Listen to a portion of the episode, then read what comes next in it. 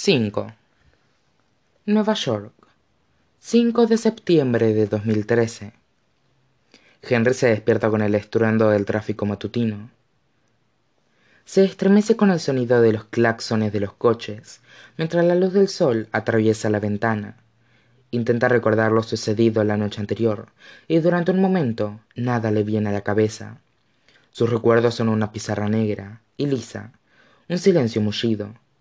Pero al cerrar los ojos, la oscuridad se resquebraja y da paso a una oleada de dolor y tristeza, a una amalgama de cristales rotos y lluvia intensa, un desconocido vestido en un traje negro, y una conversación que debe de haber sido un sueño.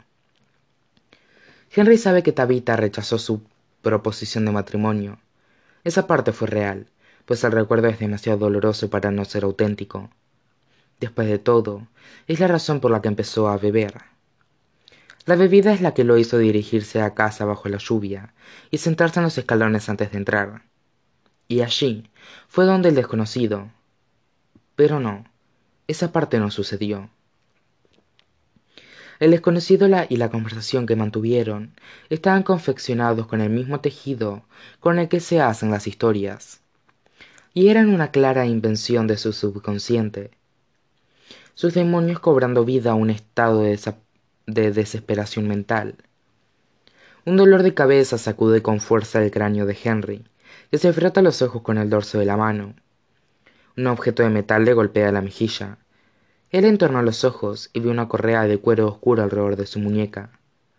Se trata de un elegante reloj analógico, cuyos números dorados se despliegan por encima de un fondo de color onix. Sobre su esfera reposa una mano dorada apenas una fracción pasada la medianoche. Henry nunca ha llevado reloj.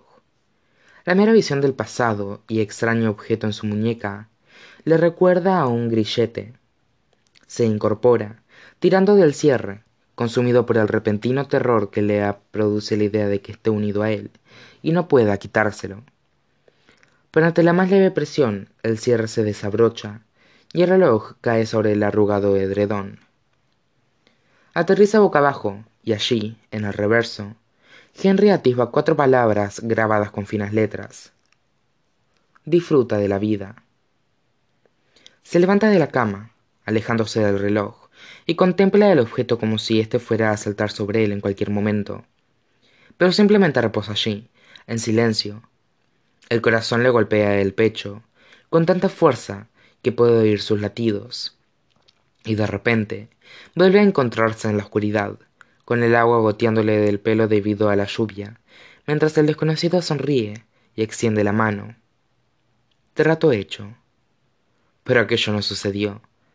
Henry se mira la palma de la mano y ve los cortes superficiales, cubiertos de sangre. Advierte las gotas de color rojo pardo que salpican las sábanas y la botella rota. Entonces, aquello también fue real, pero el apretón de manos del diablo no fue más que un sueño febril. El dolor no sólo invade las horas de vigilia, sino que es capaz de colarse en los sueños. Una vez, a los nueve o diez años, Henry tuvo amigdalitis, y el dolor era tan intenso que cada vez que se quedaba dormido, soñaba que tragaba brasas ardientes, o que estaba atrapado en un edificio en llamas, y el humo le rasgaba la garganta la mente, intentando encontrarle sentido al sufrimiento. Pero el reloj. Henry oyó un golpeteo bajo y rítmico al llevárselo a la oreja. No emite ningún otro sonido. Una noche, dentro de poco, desmontará el reloj y no encontrará ningún engranaje en el interior. No encontrará nada que explique el sigiloso movimiento de las agujas. Y sin embargo, lo nota sólido e incluso pesado en su mano Parece real. El golpeteo se hace más fuerte, y entonces Henry se percata de que no proviene del reloj. Es el ruido sordo de unos nudillos golpeando la madera, de alguien llamando a la puerta. Henry contiene la respiración y espera que los golpes cesen, pero estos continúan. Se aleja del reloj y de la cama y toma una camisa limpia del respaldo de una silla. Ya voy, murmura, metiéndose la camisa por la cabeza el cuello se le engancha en las gafas y se golpea el hombro con el marco de la puerta. Maldice en voz baja y desea, mientras se dirige desde el dormitorio hasta la puerta principal, que la persona que está al otro lado se rinda y se marche. No lo hace, de modo que Henry abre la puerta, esperando ver a Robbie o a Bea, o tal vez a su vecina Helen, buscando de nuevo su gato. Pero es su hermana, Muriel. Muriel, quien ha ido a ver a Henry a su casa exactamente dos veces en los últimos cinco años. Y una de ellas fue porque tomó demasiadas infusiones de hierbas durante la comida y no consiguió llegar hasta Chelsea. ¿Qué haces aquí? le pregunta Henry. Pero ella ya ha atravesado el umbral y está desenrollándose una bufanda que es más decorativa que funcional. Soy tu hermana. ¿Necesitas un motivo? La pregunta es evidentemente retórica. Ella se revuelve y, se, y lo recorre con la mirada, del mismo modo en que él imagina que examina las exposiciones de arte, mientras espera a que le ofrezca su valoración habitual, alguna variante de estás hecho mierda.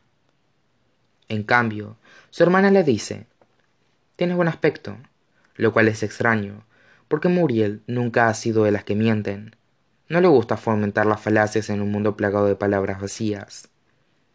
Y un rápido vistazo al espejo del pasillo es suficiente para confirmar que Henry, en realidad, parece casi tan hecho polvo como se siente. Beatriz me envió un mensaje anoche cuando no contestaste al teléfono. Prosigue ella. Me contó lo de Tabita y el fiasco de la propuesta de matrimonio. Lo siento, Anne. Muriel lo abraza, pero Henry no sabe dónde colocar las manos. Decide dejarla flotar alrededor de sus hombros, hasta que ella lo suelta. ¿Qué ha pasado? ¿Te estaba poniendo los cuernos?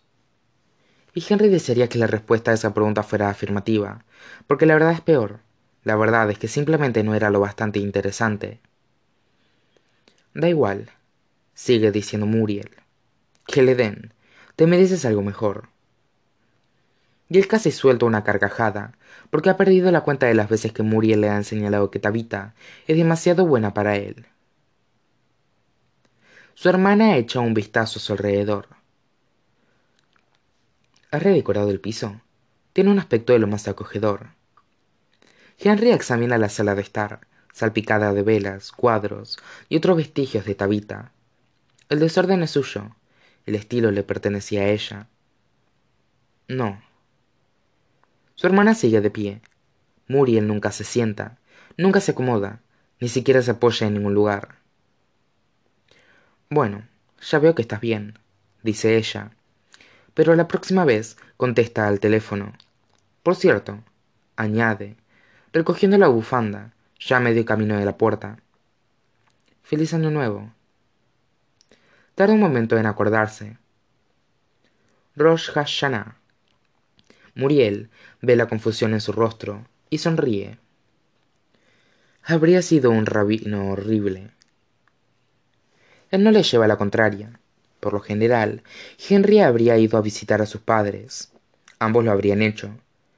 Pero este año David no pudo librarse de su turno en el hospital, así que sus padres hicieron otros planes.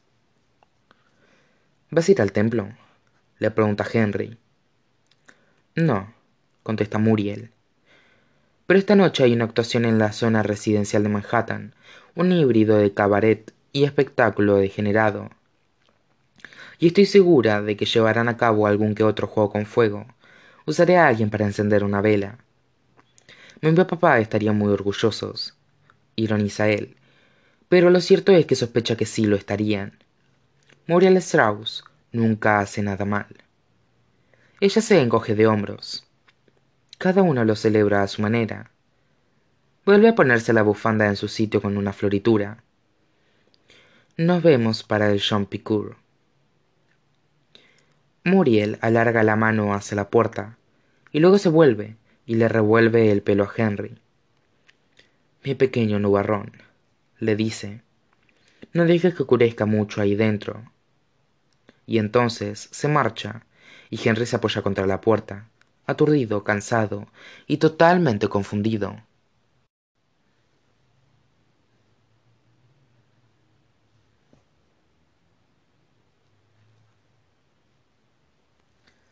Henry ha oído que el dolor está compuesto de etapas. Se pregunta si con el amor ocurre lo mismo, si es normal sentirse perdido, enfadado, vacío y de algún modo horrible, aliviado. Tal vez el malestar de la resaca es lo que está trastocando las emociones que debería estar sintiendo, haciéndolo experimentar otras. Hace una parada en Tostados, la bulliciosa cafetería que se encuentra a una manzana de la tienda. Sirven muffins, bastante buenos, bebidas medio decentes, y tiene un servicio horrible, lo que resulta bastante normal en esta zona de Brooklyn. Ve a Vanessa en la caja. Nueva York está plagada de gente atractiva, actores y modelos que trabajan como, como camareros y baristas, preparando bebidas para pagar el alquiler, hasta que consigan hacerse un hueco en la industria. Siempre supuesto que Vanessa, una rubia menuda con un pequeño símbolo del infinito tatuado en la muñeca, es una más. También supone que se llama Vanessa. Es el nombre que aparece en la chapa de su delantal. Pero ella no le ha dicho nunca su nombre. Es más, nunca le ha dicho nada aparte de ¿qué te pongo? Normalmente, Henry se sitúa frente al mostrador, y ella le toma el pedido y le pregunta el nombre, a pesar de que ha estado yendo a la cafetería seis días a la semana durante los últimos tres años, y ella lleva dos trabajando allí y desde el momento en que ella aporrea las teclas de la caja para anotar su café con leche hasta que escribe su nombre en la taza y atiende al siguiente cliente, no le dirige ni una sola vez la mirada. Sus ojos revolotean desde su camiseta a la caja y de esta a su barbilla, y a Henry le da la impresión de que es invisible. Eso es lo que ocurre habitualmente. Pero no hoy. Hoy cuando le toma el pedido, Vanessa levanta la mirada la diferencia de cuatro, o quizás cinco, centímetros. Supone un cambio minúsculo, pero ahora Henry puede verle los ojos, que son de un azul asombroso. La barista lo mira a él, no su barbilla. Le sostiene la mirada y sonríe. Hola, lo saluda Vanessa. ¿Qué te pongo? Él pide un café con leche, le dice su nombre, y ahí es donde debería acabar todo. Pero no esta vez.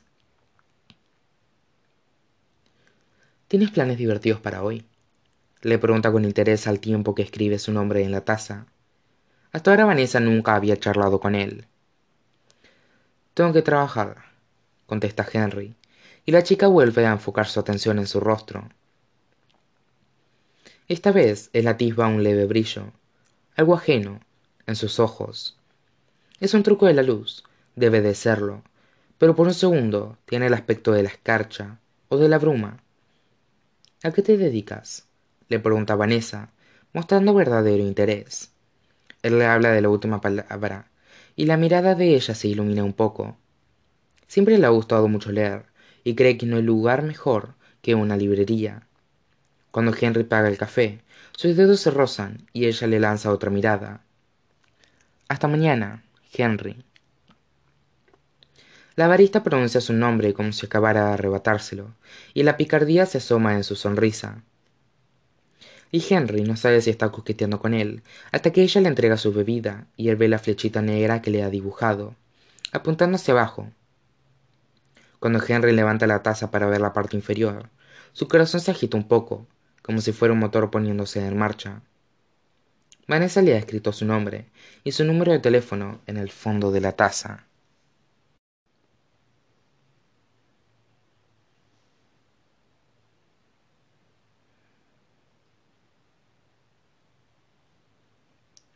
Al llegar a la última palabra, Henry abre la reja y la puerta mientras se termina el café. Le da la vuelta al letrero y a continuación le pone la comida a novela. Prepara la tienda y coloca los volúmenes en sus estanterías de forma mecánica, hasta que la campanita de la entrada anuncia la llegada del primer cliente. Henry serpentea entre las pilas de libros y se topa con una mujer mayor que está recorriendo los pasillos. Se mueve entre la sección de historia y la de misterio, entre esta última y la de romance, y vuelve a empezar. Le da unos minutos, pero cuando ella inicia el recorrido por tercera vez, Henry decide abordarla. ¿Puedo ayudarla?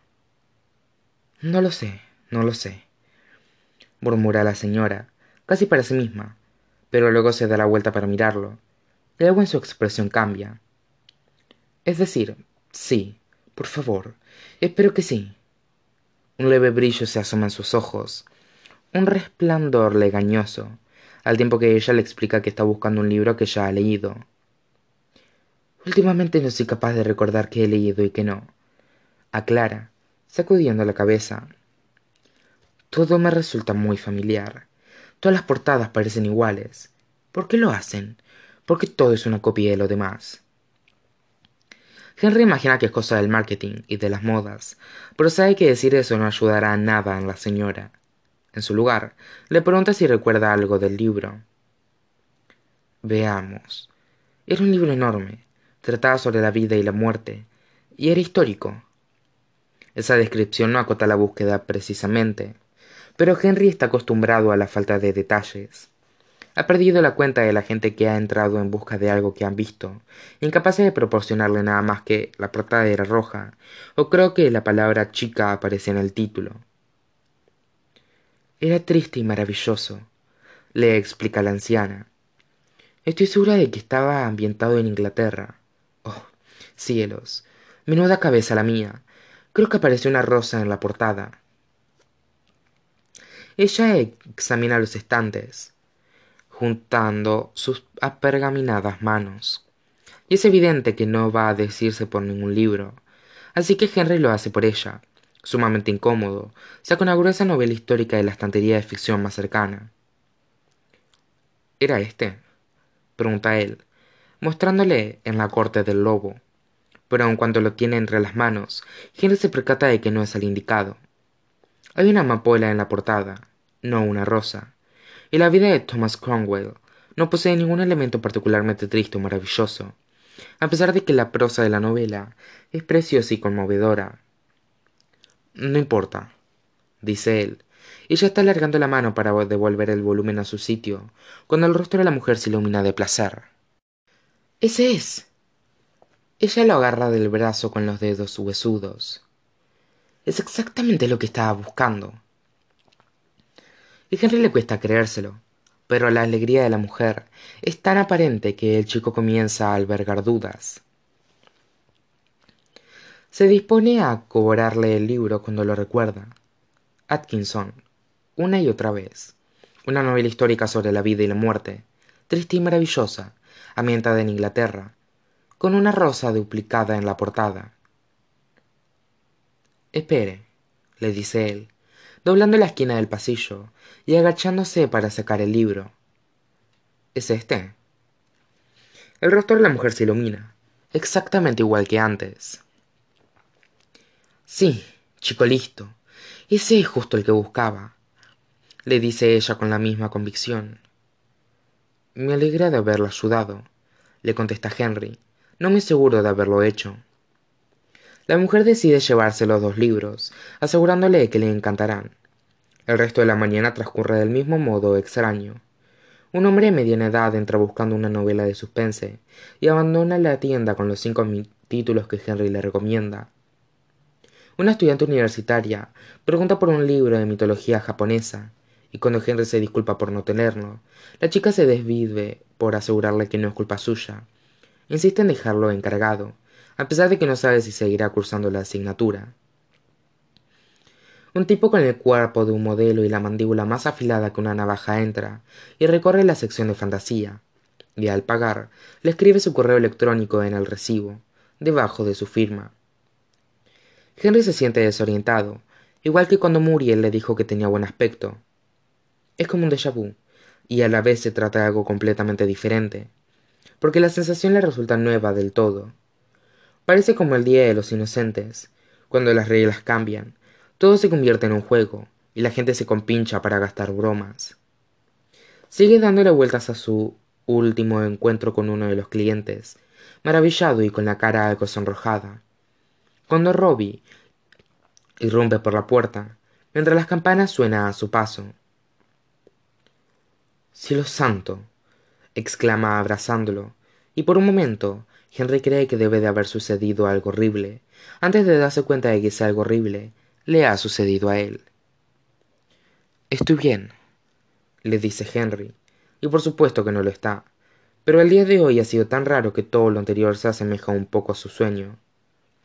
O quizás sea todo, el, todo esto del sueño. Si es así, no tiene demasiadas ganas de despertarse. Estoy bien, le repite.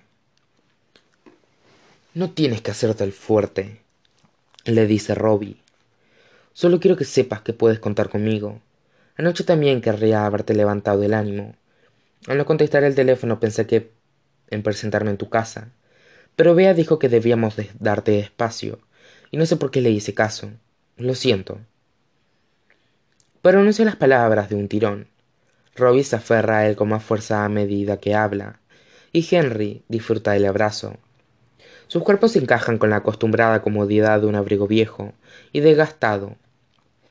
El abrazo se prolonga demasiado. Henry se aclara la garganta y se separa de él, y Robbie deja escapar una risa incómoda y se vuelve. La luz baña su rostro, y Henry advierta una delgada línea color púrpura que se extiende a lo largo de su sien hasta toparse con su cabellera arenosa. Te brilla la piel. Robbie se frota el maquillaje sin demasiado entusiasmo. Ah, es del ensayo. La mirada de Robbie posee un halo extraño, un aspecto vítreo que Henry conoce muy bien y se pregunta si su amigo está colocado o simplemente lleva varios días sin dormir. Cuando estaban en la universidad, Robbie acababa tan fuera de sí debido a las drogas, a sus sueños o a alguna de sus grandes ideas, que no le quedaba más remedio que desfogarse hasta caer rendido. Oyen la campanilla de la puerta.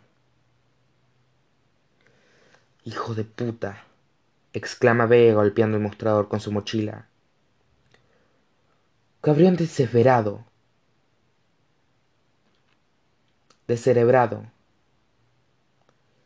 Hay clientes, le advierte Henry, aunque la única persona que se encuentra cerca de ellos es un anciano sordo, un cliente habitual llamado Michael, que suele frecuentar la sección de terror.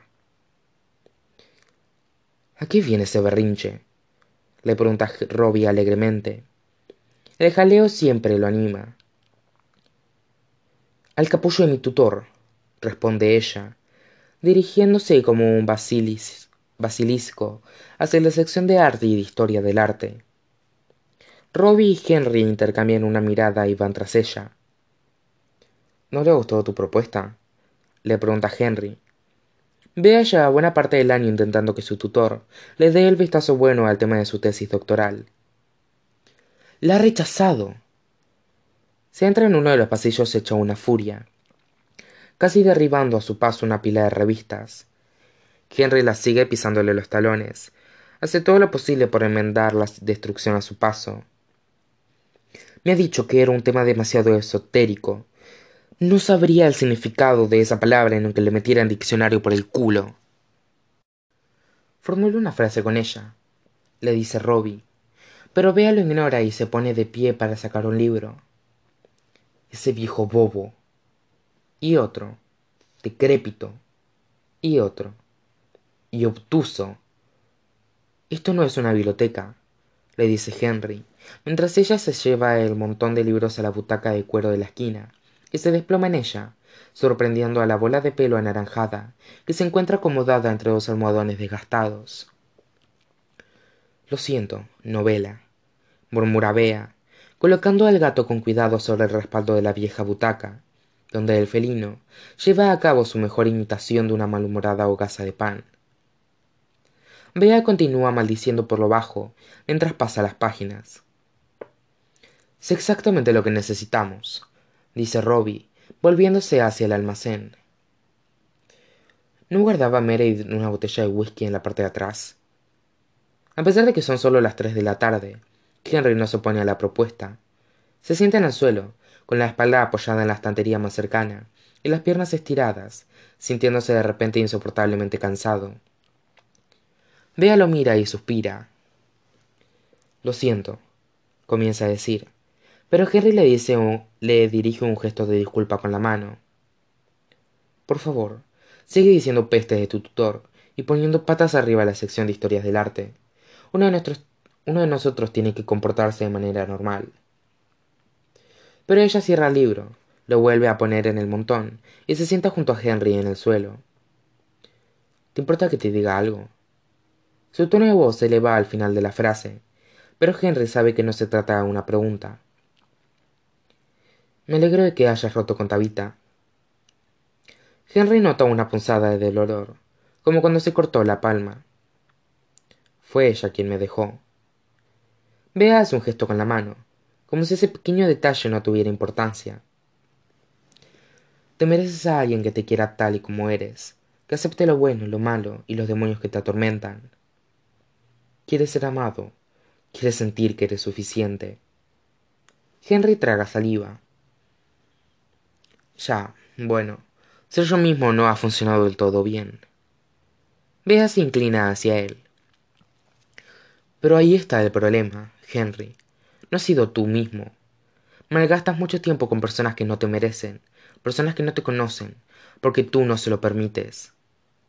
Bea le toma el rostro entre las manos, y Henry ve ese extraño brillo en su mirada. Henry. Era listo, amable y exasperante. Odia las aceitunas y que la gente hable en el cine. Te encantan los batidos y las personas que lloran de risa. ¿Crees que saltarse las páginas de los libros para leer el final directamente debería ser delito? Guardas silencio cuando te enfadas, levantas la voz cuando estás triste y tarareas cuando eres feliz. ¿Y qué? Pues que hace años que no te oigo tararear. Bea le aparta las manos del rostro. Pero te he visto comer una puta tonelada de aceitunas. Robbie vuelve del almacén con la botella de whisky y tres tazas.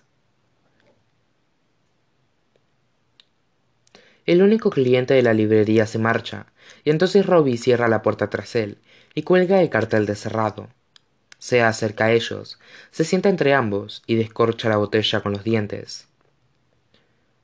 ¿Por qué brindamos? pregunta Henry.